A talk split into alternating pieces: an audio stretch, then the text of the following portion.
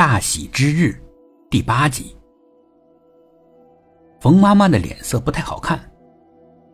明天上午，你大姨、三姨、小舅他们几个就到了。哦，他们来几个人呢？我到时候租个车去接他们。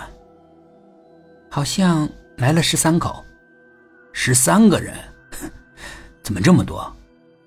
媳妇儿也来了，还带了孩子。哦。冯琼说：“他们明天来了，住哪儿啊？”啊，宾馆我已经联系好了，你不用操心。他们还说他们想在这儿玩几天呢，那就玩呗，没关系，我会安排的。冯妈妈又沉默了一会儿。哎，这得花多少钱呢？冯琼笑。后天就是咱们翻身的日子。咱们扬眉吐气的时候，让他们见证咱们的成功，花多少钱，我觉得都合适。妈，别操心了，那不是问题。冯妈妈叹了口气：“你大姨、三姨对咱们一直是不错的，就算是咱们最困难的时候，也没有看不起咱们。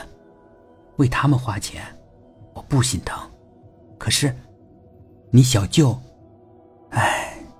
自从那次向我借钱，我没借给他，他对咱们就没有好脸子了。哎，给他花钱，我还真不太乐意呢。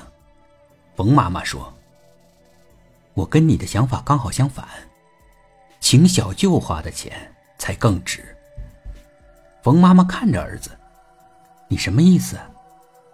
他以前瞧不起咱们，现在咱们翻身了，就是让他亲眼看看。”让他知道咱们活得比他好，让他知道他以前看咱们看走眼了，也有道理。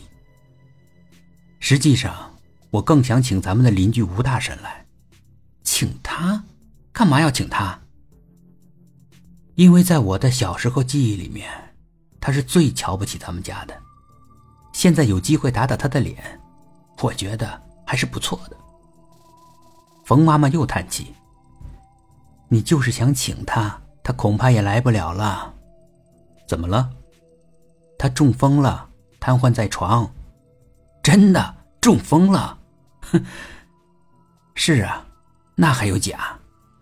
冯琼哈哈大笑，哼，真是恶有恶报啊！他罪有应得。冯妈妈却不那么想。他以前是老说咱们坏话。有机会也会欺负欺负咱们。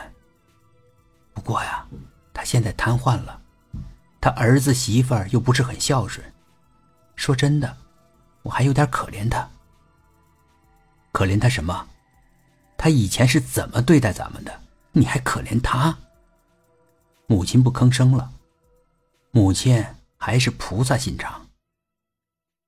小舅借钱的事儿，我还记得，那时。我大概是六七岁吧，嗯，差不多。我就有一个印象，好像你和他吵得很凶，那是我第一次见到你和小舅吵架。以前你们关系好像不错啊。母亲点头，他是我最小的弟弟，是我们家的掌上明珠，我们谁都让着他，关系怎么会不好？冯琼冷笑了一下，那个时候。小舅居然找咱们借钱，哼！哎，他也真做得出来呀。是，单位把你爸爸的赔偿款和抚恤金刚发给咱们，十八万多吧。他倒好，张口就想借十万，他说他要用那钱啊做生意。你好像丝毫也没有犹豫，就拒绝了他。那当然了。冯琼饶有兴趣的听着。本集故事播讲完毕，点击上方的订阅，订阅不迷路。